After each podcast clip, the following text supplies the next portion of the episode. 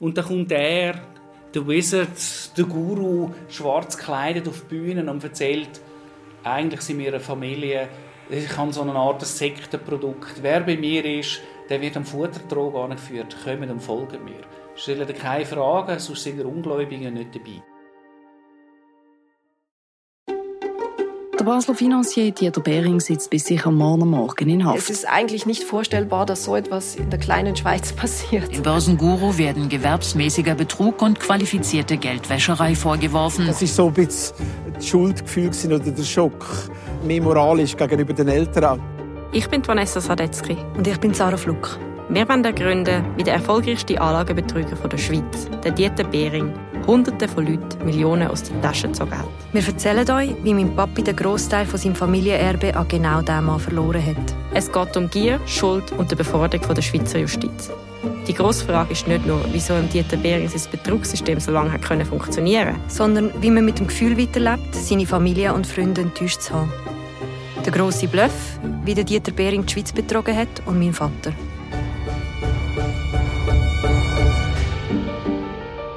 Episode 3 Das Geschäft mit dem Vertrauen.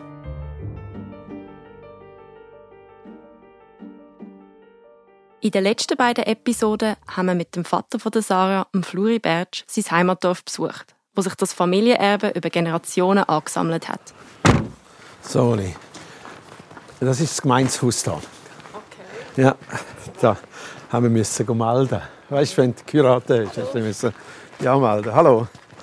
Dort hat mein Papa uns auch erzählt, wie es dazu gekommen ist, dass er sein Erbe an Dieter Behring sein Finanzsystem verloren hat. Dabei ist klar geworden, dass der Papi den Dieter Behring gar nie persönlich getroffen hat. Sein finanzieller Einstieg ins System Behring war durch einen guten Freund aus dem kirchlichen Umfeld.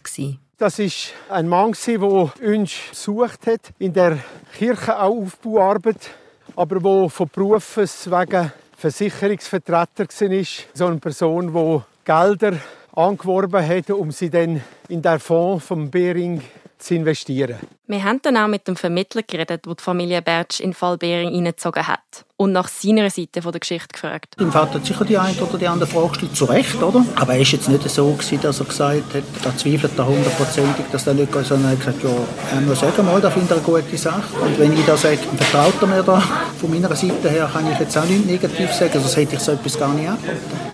Es ist klar geworden, dass er selber an das System Behring glaubt und er selber angelegt hat. Und was selber? Hast du auch investiert? Etwas Kleines haben wir auch gehabt, ja, richtig. Hast du auch vor Gericht Aufgrund der Faktenlage war es sehr offensichtlich, dass ich genau so ein Opfer war wie die alle anderen auch. Die zwei Geschichten von Fluri und vom Harald haben uns gezeigt, wie es auf einer ganz persönlichen Ebene zum Verlust vom Ersparten gekommen ist. Jetzt wollen wir mal einen Schritt zurücktreten und das Gesamtbild betrachten. Wie hat das Betrugssystem von Dieter Behring funktioniert? Warum ist gerade die Schweiz ein guter Nährboden für solche Betrugsmaschen? Warum gehen gerade da immer wieder Menschen auf ähnliche Systeme hinein? Über das reden wir in dieser Folge mit Expertinnen und Experten für Finanzbetrug.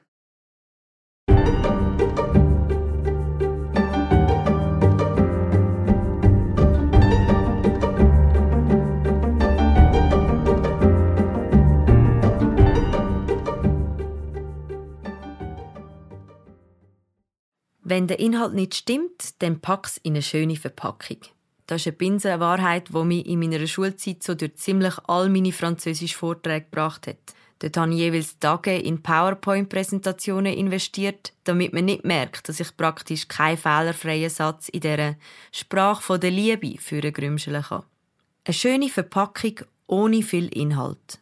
Das ist auch das Merkmal, wo erfolgreiche Finanzbetrüge gemeinsam haben, wie uns Claudia Brunner erklärt hat. Sie ist Rechtsanwältin und Leiterin vom Themenbereich Wirtschaftskriminalistik an der Hochschule Luzern. Das ist einerseits ein sehr professioneller Auftritt, natürlich mit Flyer oder mit Homepage oder mit weiteren Hilfsmitteln. Und dann hat man häufig ein sogenanntes Social Engineering dabei. Das heißt, man versucht die Person zu beeinflussen und bestimmte Verhaltensweisen hervorzurufen. Und das ganze Vorgehen, das basiert auf Lügen, Vorgaben von falschen Identitäten und erfundenen Geschichten.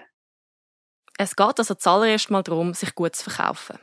Der Dieter Behring ist ein Experte in der Kunst der Verführung. Die Finanzjournalistin Carmen Schirmgasser beschreibt in einem Beitrag von der Rundschau eindrücklich, wie sie den Dieter Behring in seinem damaligen Büro in Basel angetroffen hat. Er stand in, in, seinem Trading Room, direkt vor seinem riesigen Bildschirm, wie das üblicherweise so ist im, im, Handel. Das sah aus wie in einem Space Shuttle mit 20 verschiedenen Kameras. Aber es waren einfach zu viele Bildschirme. Und es lag kein einziges Blatt Papier auf seinen Tischen, was schon mal sehr seltsam war. Es gibt ein berühmtes Bild, wo der Dieter Behring vor genau dieser Wand vor Bildschirm zeigt. Er sitzt breitbeinig wie auf seinem Thron vorne dran schaut mit ernster Miene direkt in die Kamera. Dabei zeigt er sich wie ein Meister auf seinem Gebiet. Einer, der über den Sachen steht und anderen überlegen ist. Man versteht, warum er auch den Spitznamen Börsenguru hat. Die Wirtschaftsjournalistin Carmen Schirmgasser hat schon sehr früh versucht, das System genauer zu analysieren und kritisch zu hinterfragen. Wir haben uns nochmal mit ihr getroffen, um besser zu begreifen, wie der Dieter Behring so erfolgreich sein konnte. Wie bist du auf den Dieter Behring aufmerksam geworden? Durch einen seiner Vermittler, die sein Finanzsystem propagiert haben. Er hat mir erzählt von einem Hedgefondsmanager, der großartige Renditen generieren soll im zweistelligen Bereich. Das ist natürlich etwas, was ganz selten ist, speziell für den Schweizer Markt. Das hat mich dann natürlich interessiert und ich wollte mehr wissen. Quasi ein unerkanntes Genie, das da abseits von der Öffentlichkeit vor sich hinwerkelt und wir wissen nichts davon. Ich habe dann versucht, Kontakt mit ihm aufzunehmen, eben über diesen Mittelsmann und das wurde ein paar Mal abgelehnt. Schlussendlich aber klappt es mit der Einladung und sie kann den Dieter Behring persönlich treffen. Also hat er dich gleich selber empfangen oder hat er dich irgendwie in den Raum führen lassen? Wie ist das abgelaufen? Er hatte dann damals schon eine große Villa in der Altstadt gekauft, die er mir dann gezeigt hat, vom Erdgeschoss mit einem riesen Swimmingpool, 40 Meter gefühlt, bis hin zum obersten Stockwerk. Hat er mir alles gezeigt, was er alles umgebaut hat, für wie viel Geld und hatte das Gefühl, ich müsste jetzt stark beeindruckt sein. Lustigerweise das Einzige, was er mir nicht gezeigt hat, war sein Handelssystem. Und einmal mehr, wenn man eine Bank hat, für die er übrigens nie eine Lizenz hatte, braucht es ein Backoffice. Also es braucht mindestens drei bis vier Leute, die dieses gesamte System abwickeln können. Und das wollte er nicht zeigen, vermutlich weil er es gar nicht hatte, zu keinem Zeitpunkt. Und das machte mich wiederum stutzig. Der Dieter Behring hat also versucht, von kritischen Stimmen mit einer schönen Fassade abzulenken. Und inszeniert hat er sich natürlich auch mit seinem Kleiderstil. Er hat sich selber einen ganz eigenen Look verpasst und der konsequent durchgezogen. Wie schon der Steve Jobs vor ihm und der Mark Zuckerberg nach ihm. Schwarzer Anzug, schwarzes Hemd. So ist der Dieter Behring bei praktisch all seinen Investorenshows gesichtet worden. Auf den Bildern, die wir von ihm finden, wirkt seine schwarze Bekleidung fast wie eine Robe, wie ein religiöses Gewand. Es hat etwas Mysteriöses, Undurchsichtiges. Halt eine Art wie eine Blackbox. Als das ist sein System ja bezeichnet worden. Neben Dieter Behrings im Äußeren ist es aber auch seine Auftrittskompetenz gewesen wo seine potenziellen Anlageberater an diesen Investorenveranstaltungen imponiert haben. Auch am Harald. Und hat das mit sehr großer Professionalität und Sicherheit präsentiert, wie jetzt das ganze System funktioniert. Ein paar Sachen hat er ein bisschen aufgezeichnet, aber sonst grosse Folien oder so hat er nicht gezeigt. Aus keinem Grund hat er gesagt, dass niemand sein System kopieren könnte. Die Leute haben ihm das geglaubt. Oder? Der Dieter Behring hat sich als Alternative zum Herkömmlichen und zum Verstaubten inszeniert. Mit gutem Timing. Denn anfangs der 2000er Jahre ist mit dem Platzen der Dotcom-Blase und dem Börsencrash nach 9-11 das Vertrauen der Schweizer zu den Banken nicht gewaltig gewesen. Der Medienjournalist Christian Mensch hat den Fall Behring von Anfang an verfolgt. Er erklärt das Phänomen so. Das ist etwas, was ich damals häufig gehört habe. Behring ist gar nicht anders wie die anderen. Banken sind ja Gauner. Die profitieren, wenn es offen geht. Und wenn es Verlust gibt, dann haben sie gleich noch ihre Gurtage und, und der Anleger hat einfach Verlust. So, oder? Ist vielleicht ganz wichtig, warum hat der Bering überhaupt auch so funktioniert? Er ist genau dort gekommen, wo die Finanzindustrie, Großbanken, das sind große Gauner.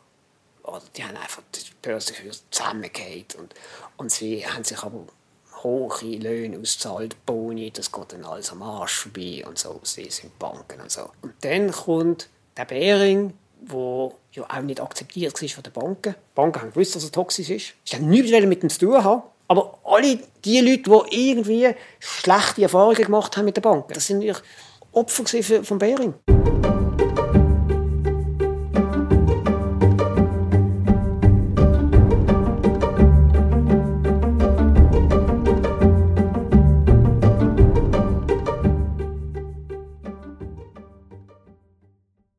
Am Dieter Behring sein Auftritt hat also gewirkt.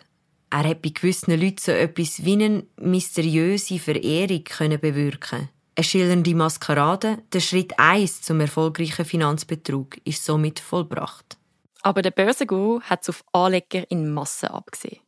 Und wie erreicht man eine grosse Menge von Leuten, ohne selber viel von sich preisgeben zu müssen? Diese Frage bringt uns zum zweiten Schritt für einen guten Finanzbetrug. Man braucht ein gutes System.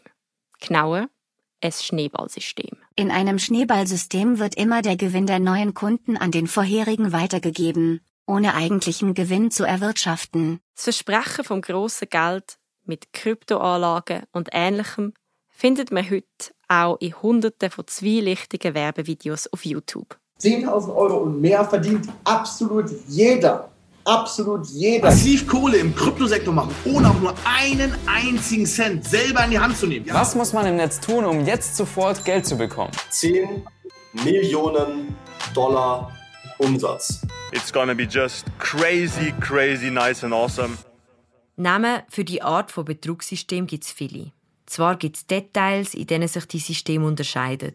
Doch eins haben sie alle gemeinsam. Sie müssen konstant wachsen. Immer mehr neue Anleger müssen einzahlen. Immer mehr frisches Geld muss gefunden werden, damit die Altkunden den versprochenen hohen Profit kassieren und ihre Ansprüche befriedigt werden können. Im Fall Bering sind mehrlichhafte Renditen von bis zu 16% versprochen worden. Das System funktioniert so lange, bis nicht mehr genug frisches Geld reinkommt.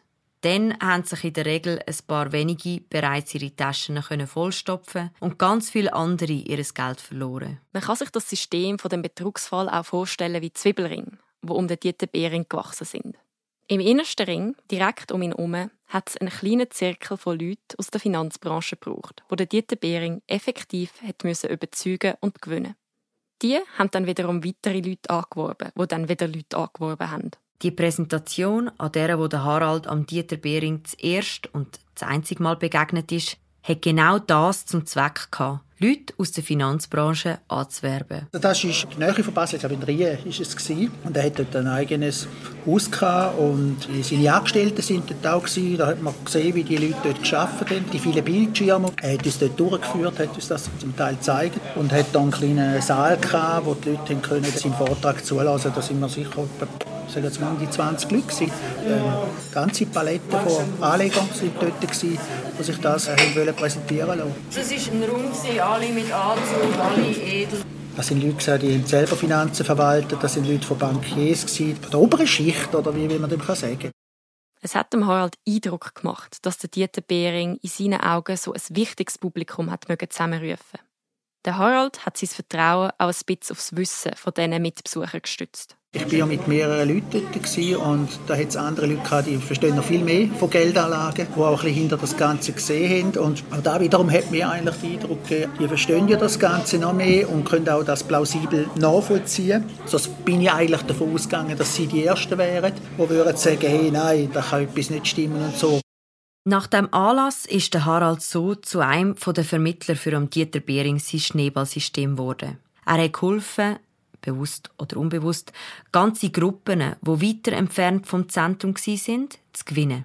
Nochmal der Journalist Christian Mensch. Es ist nicht einfach der Gauner und ringsum sind Opfer, sondern es ist so ein, ein sensibles System. Und alle haben hier mitgemacht, auch Gauner oder Mitgauner. Oder? Ich halte nicht von der Alleintäter-These, von dem halte ich gar nicht, da hat es Mittäter gegeben. Aber die Mittäter, die haben ins eigene betrügerische System investiert. Ja.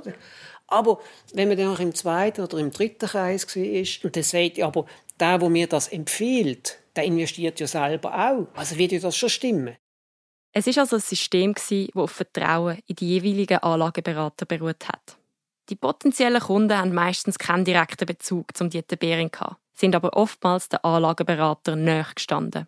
Das ist eine besonders perfide Stärke von einem Schneeballsystem. Wie die Wirtschaftsdozentin Claudia Brunner erklärt. Die persönliche Betreuung vom Geschädigten und oder aber auch die Empfehlungen, die man eben von der möglicherweise auch noch angeblich vertrauten Person überkommt, ist ein wichtiges Bestandteil vom System, um da erfolgreich zu sein. Die enge soziale Verbindung ist bei meinem Papi und dem Harald durch das kirchliche Umfeld gekommen, wo sie beide sich drinnen bewegt haben. Der Harald hat das sehr genau beschreiben. Von der christlichen Bereich her haben wir uns kennengelernt, weil er ja auch unterwegs war und auch ich in diesen Kreisen bin. Und wir eigentlich beide eine gewisse Ebene haben, wo man sagt, man ist ehrlich zueinander, man ist aufrichtig zueinander, man sucht für den anderen das Beste. Und darum ist das Vertrauen von Anfang an sehr groß gewesen. Für den Harald ist also ein Grundvertrauen da gewesen, zwischen ihm und dem Vater von der Sarah. Schließlich teilt man Glauben und auch gemeinsame ethische Werte. Der Fluri hat dem Harald sein Angebot gar als ein Zeichen vom Himmel gesehen. Und in dem Prozess ist einer gekommen, wo uns mitgeholfen hat in der geistlichen Arbeit, aber der hat nebenberuflich hat er eben Geld angelegt. Und das ist für mich fast ein Wink vom Himmel gewesen. Jetzt ist einer da, wo die ganze Arbeit, wie man das anlegen soll, so dass ich einfach gesagt habe, hey, leg das irgendwie ethisch sauber an und dann nicht irgendwas spekulieren oder in zweifelhafte Sachen. Und er hat gesagt, ja, ja. Und dann ist das eigentlich schon erledigt gewesen. Die Vermittler im System Bering haben mehrere so Gemeinschaften oder Gruppen an Land ziehen. Die Gruppen könnten aber unterschiedlicher nicht sein. Sie beschränken sich nicht nur auf das freie Umfeld. Der Medienjournalist Christian Mensch hat sich mit dem Phänomen genauer befasst, besonders in der Stadt Basel. Er nennt die Investorengruppen Hotspots. Es hat einen Hotspot beim Restaurant Stucki, also ein Nobelrestaurant. Es hat einen Hotspot am Flughafen unten, also die Hobbyflieger, Privatflieger. Dann hat es auch andere Beiz, Schürmann, Riechen, hat es so einen Hotspot gegeben. Und dann ist es ein bisschen klar, ah, das ist auch ein gesellschaftliches Phänomen. Wenn Sie sagen Hotspots, was meinen Sie damit? Es waren gesellschaftliche Kreise, wo man sich das weiterverzählt hat. Also wo man auch akquiriert hat, wo die, die Neuen dazugekommen sind. Also das ist so quasi, hey, ich habe dort Geld angelegt, das gibt dir Rendite. Wolltest du nicht auch? Du, ich habe gehört, der andere hat so viel Geld angelegt. Das ist Mund-zu-Mund-Propaganda. Isolierte Gruppen, in denen ein starkes soziales Gefüge herrscht, wo man sich kennt und sich vertraut. Für die meisten Anleger ist es also gar nicht so fest darum gegangen, im Dieter Behring zu glauben, sondern an einer Vertrauensperson aus dem näheren sozialen Umfeld. Auch der Vater von der Sarah hat im Umfeld von den Investitionsmöglichkeiten beim Dieter Behring erzählt. Ein Familienmitglied von ihm hat auf seinen Rat hin auch investiert und alles verloren. Um die gutgläubigen Anleger zu bestärken, ist auch ab und zu etwas zurückgezahlt worden. Aber natürlich nicht echte Anlagegewinn, sondern einfach Einzahlungen den nächsten Opfern. Das ist ein oft angewendeter Trick, damit die neuen Anleger nach einer ersten Runde noch mehr Geld ins System pumpen. Die Rückzahlungen haben auch meinem Papi das Gefühl gegeben, dass es ein funktionierendes System ist. Die haben gesagt, der ganze Fonds der hat seit vielen Jahren immer positiv gemacht. Aber das Ganze ist jetzt nicht übermäßig Sinn. Und dann hat es ja auch am Anfang gut funktioniert. Da ist ja auch Geld zurückgekommen. Von dir auch? Ja, von mir auch. Vielleicht 20, 25'000 Franken sind schon zurückgekommen. Das hat alles eigentlich Nach sehr... Das ist so in Raten gekommen. Jeweils vierteljährlich mhm. haben die so zurückgezahlt. Und dann hat man können das auch wieder anlegen. Aber wir haben das so gehabt, das ist dann zurückgekommen. Und darum hat das alles sehr gesund ausgesehen. Für den Fluri hat es so ausgesehen, als würden die Anlagen super laufen. In Wirklichkeit hat das Anlagensystem aber nicht funktioniert.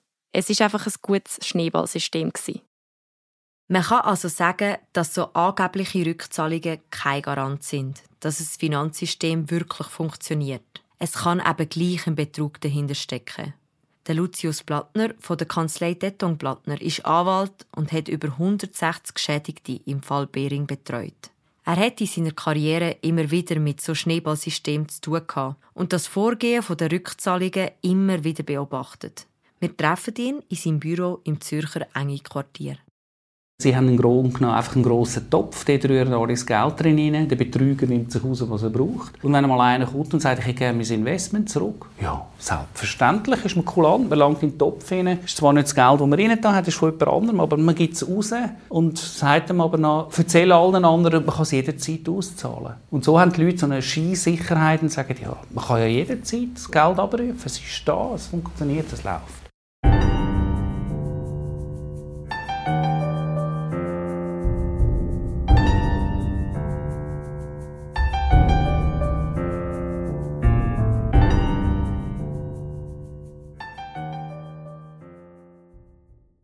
Der Dieter Behring hat einem ersten Schritt eine schillernde Geschichte erzählt. Schritt zwei: Er hat sich durch ein Schneeballsystem sicher abgeschirmt. Und jetzt kommen wir zum dritten grossen Trick, wo der Betrug so erfolgreich gemacht hat. Er hat seinen Anlegern das Gefühl vermitteln, Teil von etwas ganz Außergewöhnlichem zu sein. Dass sie in eine spezielle Anlage investieren, dass sie einen speziellen Zugang haben, wo nicht allen zur Verfügung steht. Das Spiel mit dem Auserwähltsein ist in vielen Gesprächen gefallen, wo wir mit Expertinnen und Experten geführt haben. Für Claudia Brunner von der Hochschule Luzern lässt sich das Merkmal oft bei Finanzbetrug finden. Der Täter versucht, den potenziell Geschädigten das Gefühl zu geben, dass sie auserlesen sind, dass das ein seltenes Angebot ist, dass sie das Geld darin investieren dürfen. Und das erhöht natürlich den Anreiz, dass man das macht. Auserwählen ist ein Begriff, der stark im religiösen Kontext Verwendung findet. Der Begriff beschreibt, dass ein Mensch von Gott eine besondere Aufgabe bekommt. Wie zum Beispiel der Noah, der als Archenbauer auserwählt worden ist. Der geschädigte Anwalt Lucius Plattner beschreibt, wie der Dieter Behring gerade mit dieser höheren Bestimmung gespielt hat. Ist es das, ist das Element vom Auserwähltsein. Der Dieter Behring hat eine Art Kult betrieben. Im Stil von «Du darfst mitmachen». Du, aber nicht andere. Dann eigentlich einen sehr spärlichen Informationsfluss. Dort hat man immer gesagt, entweder bist du Teil der Family und dabei, oder aber du lässt es sein. Und dann kommt er, der Wizard, der Guru, schwarz gekleidet auf die Bühne und erzählt, eigentlich sind wir eine Familie, ich habe so eine Art Sektenprodukt. Wer bei mir ist, der wird am Futtertrog angeführt, kommen und folgen mir. Stellen keine Fragen, sonst sind die Ungläubigen nicht dabei. Bei einem Betrug geht es darum, dass sie Schwächen erkennen vom Gegenüber und dass sie das können können. Das ist wie ein guter Verkäufer. Ein guter Verkäufer lässt zuerst, was sie wollen und dann verkauft er ihnen genau das. Und was hat der Dieter Behring verkauft? Das Gefühl vom Auserwähltsein, das Gefühl vom endlich etwas, das funktioniert. Oder? Damit geht ein weiteres Versprechen Hand in Hand. Das von Exklusivität. Journalistin Carmen Schirmgasser beschreibt das folgendermaßen: Wenn ich irgendwo nicht rein darf, will ich rein. Das ist so ein menschlicher Mechanismus. Und das muss etwas ganz Tolles sein, wenn etwas so exklusiv ist. Und ich möchte natürlich auch zu diesem exklusiven Kreis dazugehören. Und wenn das mein Nachbar bereits gemacht hat und bei ihm investiert hat und gutes Geld verdient hat, dann ist das ja die beste Bestätigung, dass das seriös sein muss. Also will ich das auch machen. Und wo es die Auserwählten gibt, dort muss es auch die Verstoßenen geben. Die, die nicht Teil dieser Family sind. Die, die Dieter Behring nicht vertraut haben. Der Journalist Christian Mensch beschreibt, dass der Behring diesen Zweifler an seiner Genialität mit einer gewissen Arroganz begegnet ist und sie einmal gern vor der Gruppe bloßgestellt hat. Er hat ja sein System präsentiert und dann ist es eigentlich darum gegangen, dass man glaubt. Oder wer sagt schon, dass man nicht verstanden hat, was er da erzählt hat. Und dann hat es Leute gegeben, die dann aber nachgefragt haben, wie ist jetzt das? Und dann hat er nochmal erzählt und dann hat er das so angefangen, ich erzähle es nicht jetzt nochmal. Sie sind ein bisschen langsam, ich erzähle es jetzt nochmal. Und wenn dann nochmal jemand nachgefragt hat, dann ist seine Methode, dass er gesagt hat, schauen Sie, wenn Sie es nicht verstehen, ist das jetzt Ihr Problem. Ich habe es jetzt zweimal erklärt. Wenn Sie es nicht verstehen, ist es Ihr Problem. Sie können jetzt einfach investieren, dann haben Sie die Rendite oder Sie können nicht investieren. Ganz wie Sie wollen. Aber ich erkläre es Ihnen jetzt nicht mehr. Und an einem gewissen Punkt hat er nicht mehr erklärt, sondern hat die anderen für blöd erklärt. Wenn die halt zu blöd sind, um das zu begreifen, ist das auch ihr Problem. Das, das haben wir auch gemerkt. Oder? Er hat eigentlich schon gerne gehabt, dass man ihm einfach auch glaubt. In dieser Episode haben wir aufgezeigt, warum das System hinter dem Finanzbetrug so erfolgreich war. Dabei haben wir drei Elemente gefunden, wo ganz viele Betrugssysteme erfolgreich machen. Erstens eine Maskerade. Zweitens ein durchklügeltes Schneeballsystem mit Vermittlern, die auf Vertrauen setzen. Und drittens das Gefühl von Exklusivität. In der nächsten Folge wollen wir wieder näher angehen und uns ganz und gar auf den Schattenmann fokussieren, der hinter dem Finanzsystem steckt. Was für eine Person ist der Dieter Behring? Wie ist er überhaupt in die Finanzwelt eingestiegen? Hat er den Betrug von Anfang an geplant oder ist er langsam reingerutscht? Mehr in der nächsten Episode von «Der grosse Bluff», wie der Dieter Behring die Schweiz betrogen hat und mein Vater. Ihr findet alle Folgen jetzt schon überall dort, wo es Podcasts gibt und auf den Webseiten und den Apps von allen Tamedia-Titeln. Mehr Inhalt rund um den Dieter Behring findet ihr verlinkt im Episodenbeschrieb. Der grosse Bluff ist ein Podcast von Tamedia. Redaktion, Recherche und Storytelling von Sarah Fluck und Vanessa Sadetzky. Der Podcast ist auch unterstützt worden durch den Förderpreis Katalysator von der Stiftung Radio Basel. Mitproduziert und gestaltet haben der Christian Weber, der Salomon Baumgartner und der Tobias Fluck. Musik komponiert haben die Sapphire Studios. Wenn ihr Fragen habt, dann folgt mir, Sarah Fluck, oder der Vanessa Sadetzky auf Twitter oder LinkedIn oder schreibt ein Mail an podcast.media.ch.